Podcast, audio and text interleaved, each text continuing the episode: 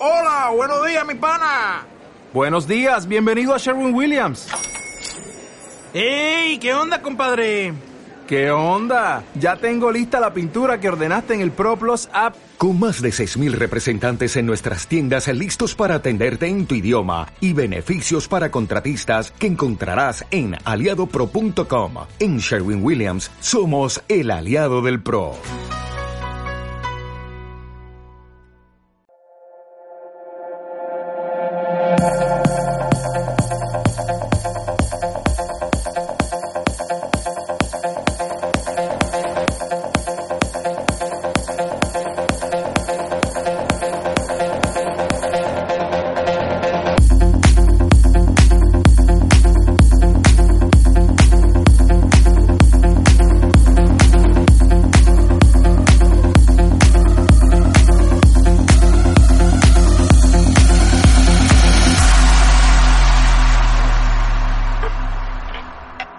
Este es otro programa más de Explorando la Economía y vamos a hablar sobre dos temas, la escasez y la utilidad. Eh, el valor no proviene ni del trabajo ni de los costos de producción. El valor se genera en nuestro cerebro y es anterior al costo de producción o al trabajo. Cuando nosotros hacemos un análisis de costos, simplemente informamos al empresario si ha hecho un buen negocio o si ha invertido el capital en tiempo y en forma y qué trabajo está produciéndose en la producción y en la comercialización de un, de un determinado artículo de consumo. Al comparar las cifras invertidas por unidad con el valor atribuido por los consumidores, Sabe el empresario si está ganando o perdiendo.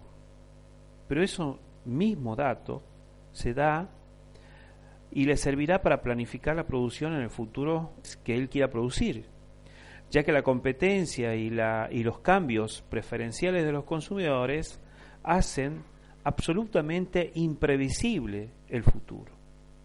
En un mercado libre, ningún empresario tiende a priorísticamente asegurar el éxito de un negocio.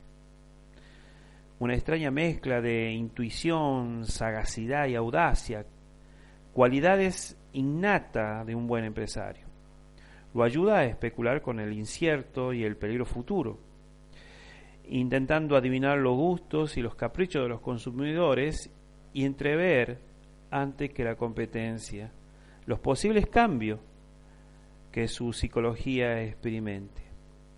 Como se ve, es el empresario, un arriesgador servidor del pueblo, un equilibrista que se desplaza a ciegas por una tensa cuerda, un verdadero benefactor de la sociedad.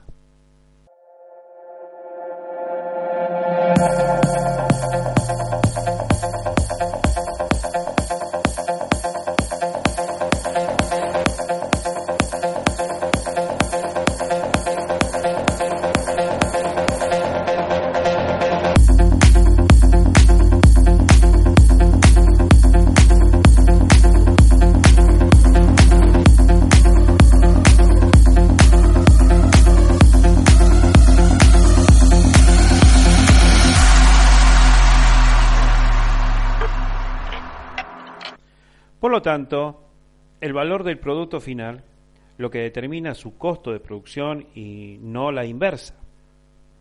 El consumidor, al decidir qué precio está dispuesto a pagar, estipula inapelablemente el precio de los factores de producción interveniente incluido en el salario. La tarea de los consumidores es asignar a cada uno su lugar adecuado dentro de la sociedad. Von Mises dice, su compra o su abstención de comprar es el medio para determinar la posición social de cada individuo. Los consumidores determinan en última instancia no solo los precios de los bienes que van a consumir, sino también los precios de todos los factores de producción. En realidad, determina los ingresos de todos los miembros de la economía de mercado. Los consumidores no solo eh, pagan lo que va a consumir, sino también están pagando en última instancia los salarios a los trabajadores, a las estrellas de cine, como por ejemplo a la mucama que la atienda, que la está atendiendo en, un hotel. Y es cierto que en el mercado los distintos consumidores no tienen el mismo derecho de voto. El rico tiene más votos que el ciudadano más pobre. Pero, pero esta desigualdad es en sí misma el resultado de un proceso selectivo previo.